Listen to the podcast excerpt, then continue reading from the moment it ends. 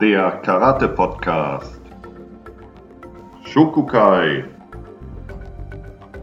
Im Gespräch Björn Rudolf und Erik Röhrig.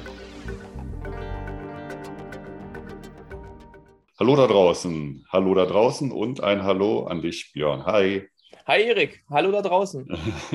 So, der Björn hat etwas vorbereitet und zwar aus seinem letzten Besuch in den Vereinigten Staaten von Amerika. Dort hat er den Tai, den Taijiro Kajimi getroffen, einen, äh, ja, einen, einen Weggefährten. Zumindest konnten wir mit ihm zusammen auf, im Dojo stehen bei Nishiyama Sensei. Er war Mitglied im Dojo, ne? Wenn wir hingeflogen sind, war er halt auch ganz, ganz, ganz oft da. Und der Björn hat äh, mit dem Tajiro ein Interview geführt. Und ja, da freue ich mich drauf. Und jetzt du. Du hast ja im Prinzip schon äh, alles erwähnt. Also es ist jetzt schon ein bisschen her, dass ich dort war. Wir haben noch ein paar Interviews dazwischen gepackt, die ja noch auf Konserve waren. Mhm. Aber genau, jetzt soll es endlich soweit sein, dass wir mit dem Tajiro das Interview da äh, machen. Und das finde ich total interessant, weil er ja auch schon als Schwarzgo zu den beiden Successor Nishiyama, beziehungsweise vor allem Aviroka kam. Mhm. Und da sind ein paar interessante Sachen, finde ich, bei rausgekommen. Also für mich auf jeden Fall interessant, eben aus der Sicht eines Menschen, der sowohl in der JKA Karate mhm, gemacht genau. hat, eben aber dann auch bei Sensei Nishiyama und Avi. Und war ein nettes Gespräch. Wir haben vorher bei ihm Training gemacht. Das war die Zeit, als wir noch Masken tragen mussten mhm. im Training dort. Und ja, er erzählt ein bisschen über das Dojo, wie er angefangen hat, sein Dojo da aufzumachen, der Umzug ins neue Dojo, was sie jetzt hatten. Notgedrungen und, war das, ne? Notgedrungen. Oder hat er das schon zu Zeiten von Sensei gemacht? Nee, er hat sich dann eigentlich erst nach Senseis Tod ne? gelöst, auch von, den, von, dem, ähm, von dem Rest Central Dojo und hat dann was Eigenes gemacht, so wie ich das in Erinnerung habe. Oder wie war das? Er erzählt es ja. Er hat ah, ja eigentlich aus, aus Avis Dojo. Hm. Aber was ich mit Umzug vor allem meinte, er hat halt ein Dojo gehabt in Nord-Hollywood. Genau, und ist stimmt. jetzt aber noch ein bisschen weiter in Richtung Westen gezogen, in eine etwas schönere Gegend, wie er auch selber erzählt. Hm. Und ja, da, bei der Gelegenheit konnten wir uns das neue Dojo gleich angucken. Schön, bin ich gespannt, freue ich mich wirklich drauf. Genau, dann wünsche ich allen viel Spaß dabei. Danke. Und dann hören wir uns zu der nächsten regulären Folge wieder. Ja, so machen wir es. Freue mich. Klar. Bis dahin. Tschüss. So, hello again. This time I'm in Sherman Oaks and in a, in a Valley Martial Arts Center, and I tried to make an interview with Taijiro Kaijima, who's one of the the people who are dojo of Sensei Nishiyama and still following the way because he's one of the leaders of this uh, gym of the dojo here, and he continues the work. And normally I'm doing research about the people, you know, but this time I forgot. So I have to I have to ask him to introduce himself. Hmm. So, um, hi Tajiro. Hi. So, um, you are born in Japan, right? Yes. And when did you come here? Uh, I came here when I was 19 years old. And did you did you train karate before in Japan or yes. you started here? I started uh, karate in Japan when I was in high school. I think I started when I was 15. And then I started at the Japan Karate Association headquarters dojo. Ah, nice. So that's where I started. And then I uh, I trained there and I got a black belt. Um, shortly after I got a black belt, I moved here to the States. Oh, nice. Because all the people I interviewed before was from the from the let's say the Soviet side, also mm-hmm. the German, mm-hmm. you know, and it, and in this area it was forbidden to do karate. Mm. So you cannot just go to, to a club uh-huh. and say I want to do karate. Uh-huh. How it is in, in Japan? You just decide to make it and yeah, it's it's completely free. And as a matter of fact, my father used to train karate when he was in college. Ah, okay. So uh, initially, well, I just wanted to do some physical activity and maybe to be a little stronger. So I was looking around. I had no idea what kind of martial arts there were. And the first one I looked at was a boxing gym. Okay. And I went to a boxing gym and I looked at it and then they were doing really hard training and I'm like, no, I don't think I can do this. so I gave up on it. But at the same time, I, I was going to look for other uh, gyms. And then I told my father that I want to do something. I, I want to do uh, some kind of martial arts. And then he was like, oh, boxing is too dangerous for you. So why don't you do karate?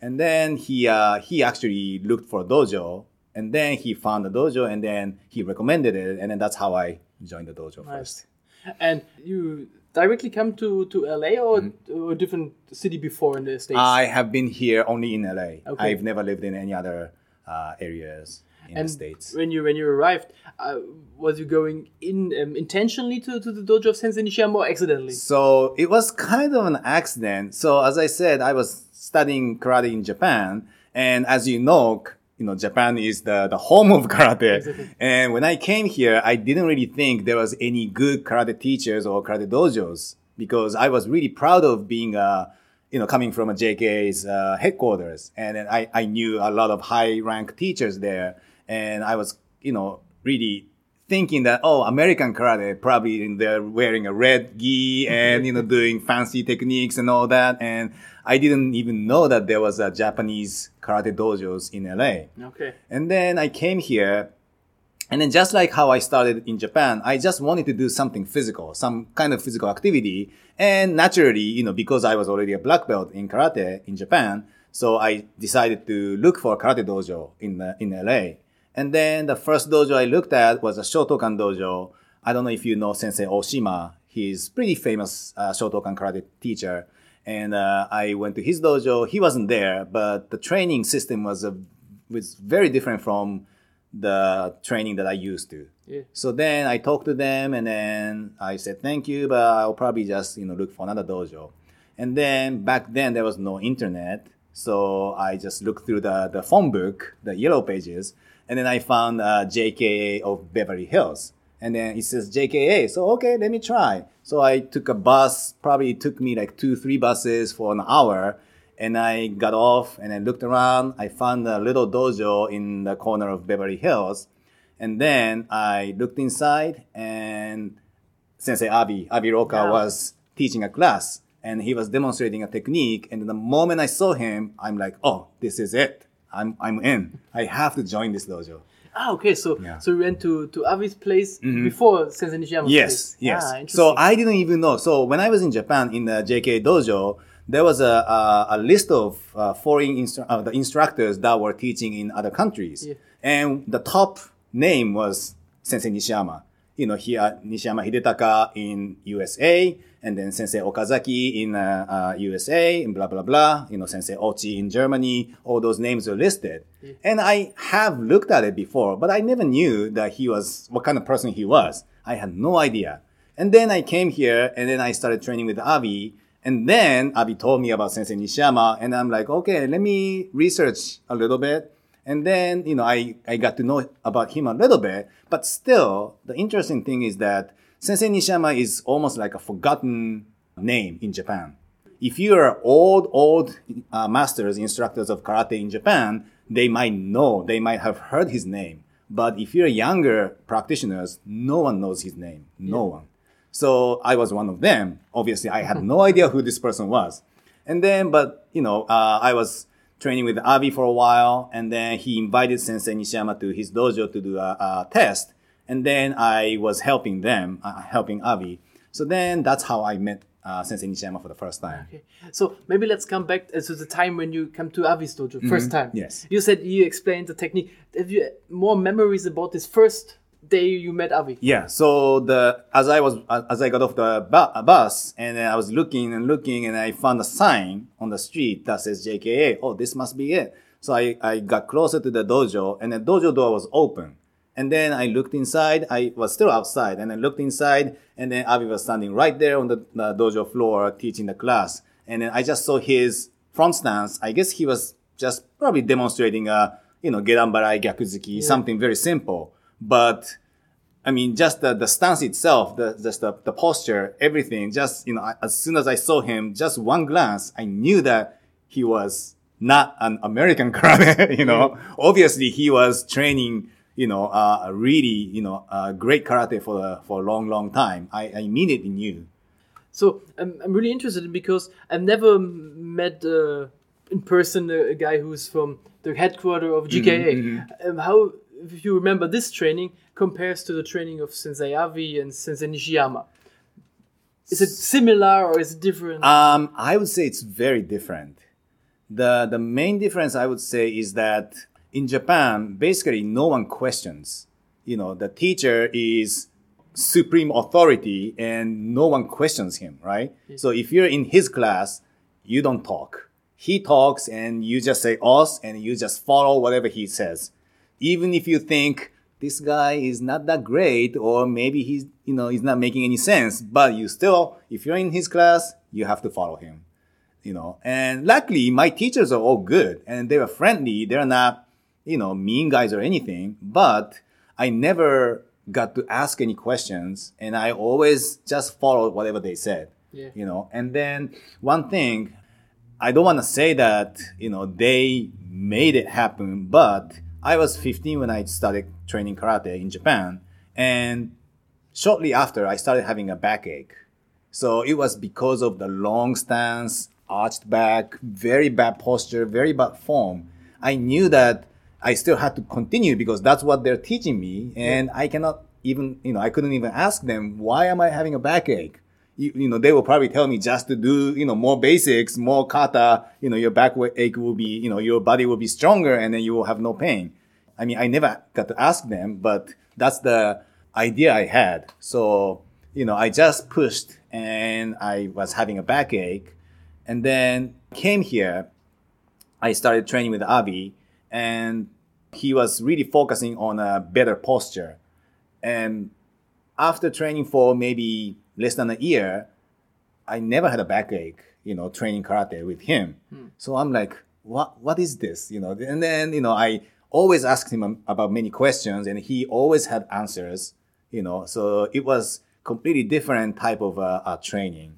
And I mean, technique wise, yes, the basics are basics. The kata is a kata, you know, it's the same kata that we practice and, you know, making a, you know, strong technique, you know, good form they don't really emphasize too much about body dynamics or small details. But overall, if you look at it from outside, you can see that Japanese karate or you know JK karate in Japan and Sensei or Avi's karate here are very similar. Yeah. You know, from you know just looking at, at it from outside.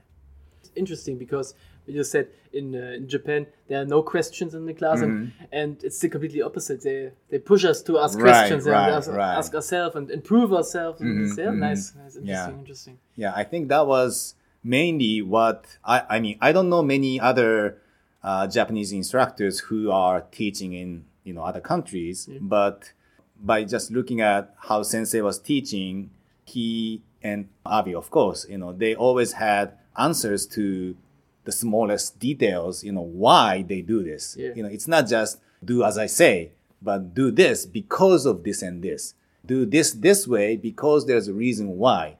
You know, why do you have to punch this way rather than that way? Because there is a continuation. There is, you know, next technique coming. There is zanshin that is, yeah. So to to keep your you know uh, body and you know mind to be able to continue, you have to do it this way.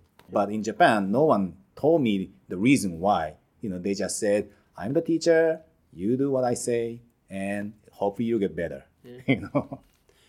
um, in the in the podcast and, and also in the interviews, I'm always asking, what do you think about championships? Mm-hmm. Because you know, you there are styles of karate. They say we are just concentrating on championships, Mm-hmm. and there are some who call us also traditional karate and say Mm-hmm. because we are traditional, we don't do uh, championships. Mm-hmm. But we, we say we are doing traditional karate and doing championships. What is your your opinion about the championships in the world of our kind of traditional karate? I think it's it's good. I mean, I myself was a competitor and I, you know, competed in many tournaments, you know, nationally and internationally. And I, I feel that I learned a lot from those experiences. But at the same time, if I, I, I feel that if you really focus on it too much, then, you know, your overall karate development will probably you know suffer from it. Meaning karate is not just about the tournament. But if you think that's it then it's such a small small thing. And then unless you really expand otherwise i don't think you get the whole picture. Someone like sensei nishiyama i mean in back in his days he didn't have a tournament and he understands the whole picture of karate so but then his training system, his you know idea is that the tournament, the championships can help people to train harder to understand some elements, some aspects of karate. But again, it's that's not the only thing. Okay, let's come back to maybe to a part of your history. Okay. Because I remember years before I was visiting your dojo. Mm-hmm. It was in North Hollywood, right? Yes. And this year, no, last year, you moved here to Sherman Oaks. Mm-hmm. Yes. Uh, so when did you start your own own club, own dojo? So uh, I didn't even plan to open my own dojo. It just happened kind of naturally almost. So this dojo, Valley Martial Arts Center, is owned by three of us: me, John Bud, and Eiko Murata. So three of us are the owners, and when uh, uh, and then we happen to live very close to each other. So when Eiko was only a brown belt, getting ready to test for black belt, John asked me to teach him and her kind of like semi private classes. So that's how I started teaching regularly. And then soon after, John invited some of his friends, and then we put some ads, and then a few people in the area responded to the ads, and they joined. So starting from just me teaching John and Eiko, it became three people, became four, five, six, seven, and then we added, you know, teaching kids classes. And then Eiko got her black belt and continued training. Um, that's how it started. So initially we were renting a dance studio a couple times a week, and a couple times became three times a week, became you know kids classes included four times, five times. And in the meantime, John was also te- uh, practicing uh, Brazilian Jiu Jitsu, so he wanted to uh, start Jiu Jitsu program at the same time. So he invited his friend, who was a brown belt at the time, to teach him and his friends Jiu Jitsu at the same dance studio. And then it just became bigger and bigger. And then I think it was 2010 or 2011, um, we decided, okay, I think we can afford to rent our own space and then start doing uh, dojo as a, as a business pretty much obviously we need to make money to support the, the facility but the main idea was that you know we wanted to just continue training you know and meet new people spread the words about this amazing martial arts Yeah, nice.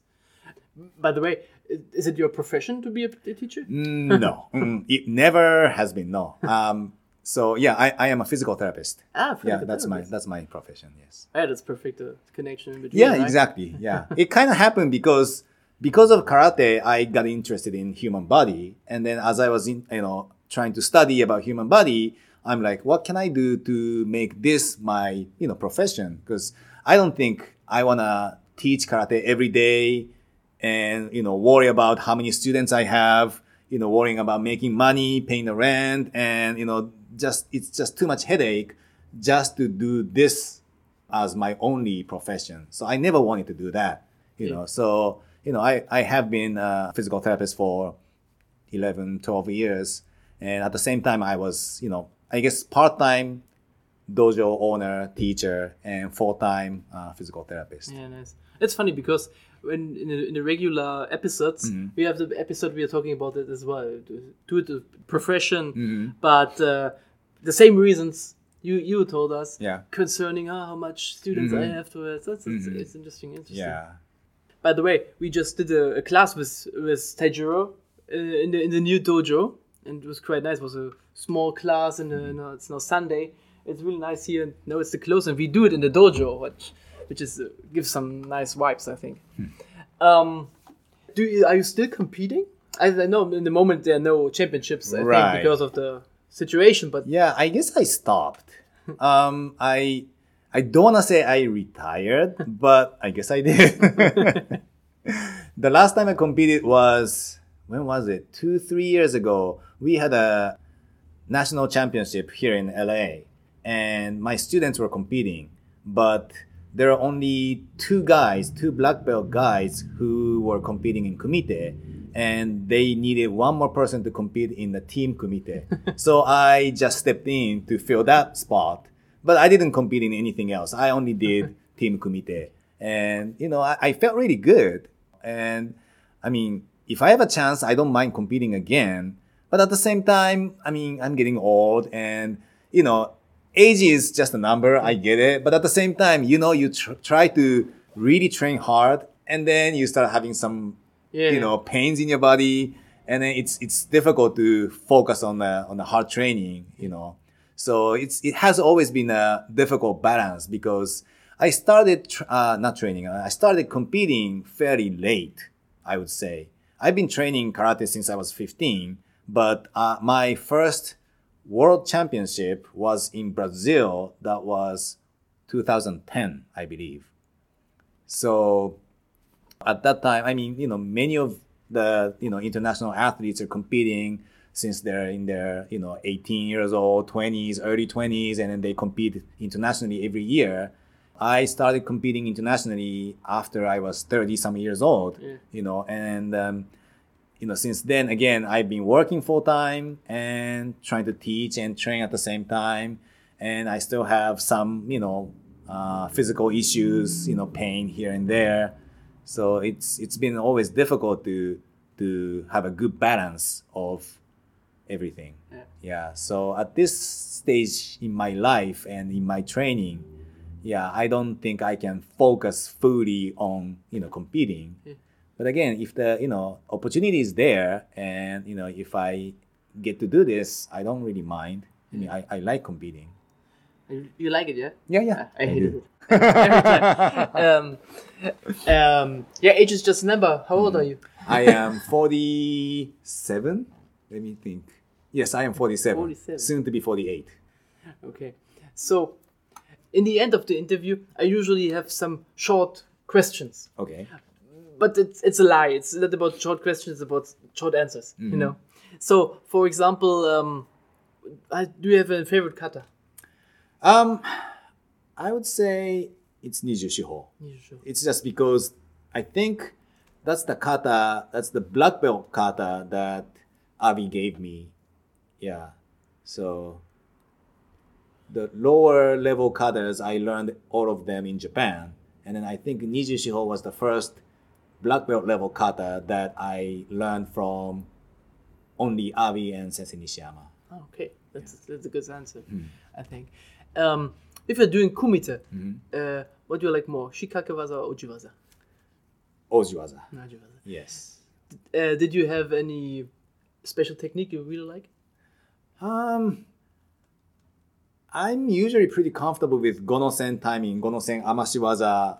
You know, I mean, I am naturally a little passive, you know, personality. So even if I want to do gonosen, I always try to push myself to try to do sen or to do shikakewaza, you know, uh, combinations, trying to attack first. But as as I try to attack first, if there's a chance that the opponent attacks me, then I'm ready to do a good gonosen.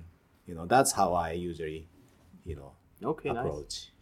And if it wouldn't be karate, which which martial art would be yours? You, you told box. You started the box, but you, you said that it's, it was too too physically training. Right. Um, I don't really know.